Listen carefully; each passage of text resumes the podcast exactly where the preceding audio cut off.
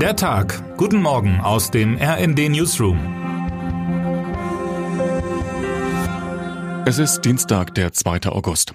Es gibt nicht viele gute Nachrichten aus der Ukraine in diesen Tagen. Wenn allerdings in der Nacht vom heutigen Dienstag auf Mittwoch der Frachter Razzoni aus dem Schwarzen Meer die Meerenge am Bosporus durchquert, dann ist das nicht nur ein diplomatischer Erfolg des türkischen Präsidenten Erdogan, sondern bedeutet auch Hoffnung für viele Hungerleidende auf der Welt.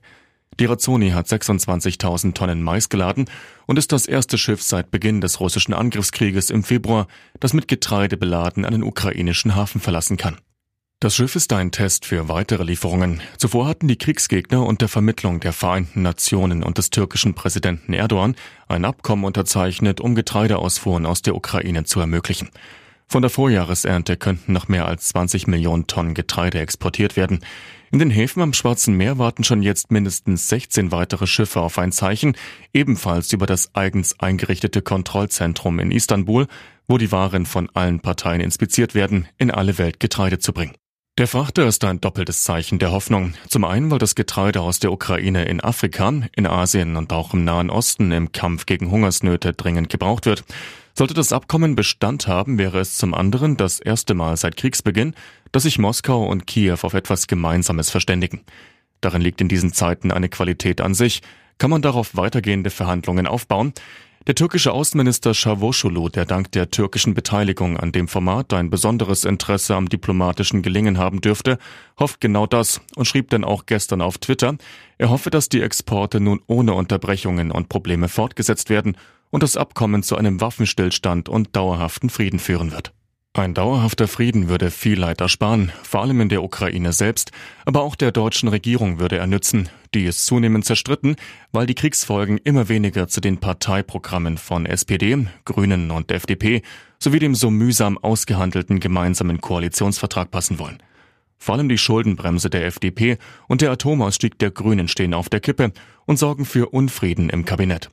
Noch verschanzen sich die Grünen bei der Debatte um die Verlängerung der Atomkraftlaufzeiten hinter Bestimmungen, technischen Problemen und einem schon wochenlang andauernden Stresstest, der rechnen soll, ob die Energiesicherheit auch ohne Atommeiler gesichert wäre.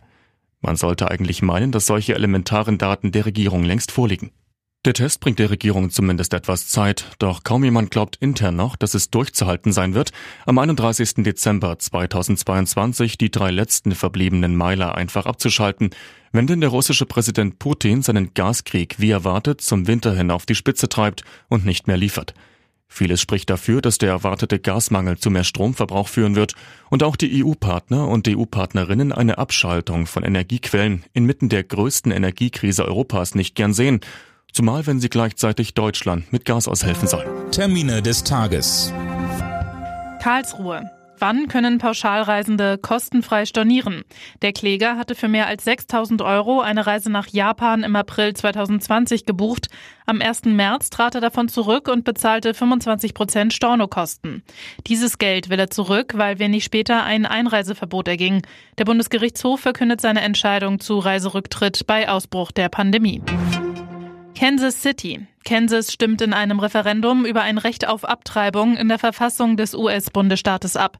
Damit ist der Bundesstaat der erste mit einer solchen Abstimmung, nachdem das oberste Gericht das Recht auf Abtreibung Ende Juni gekippt hat. Wer heute wichtig wird.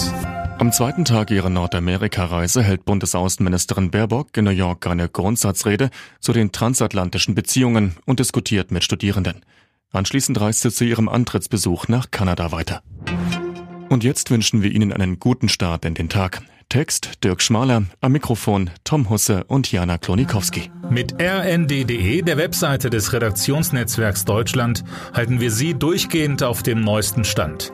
Alle Artikel aus diesem Newsletter finden Sie immer auf rnd.de slash der Tag.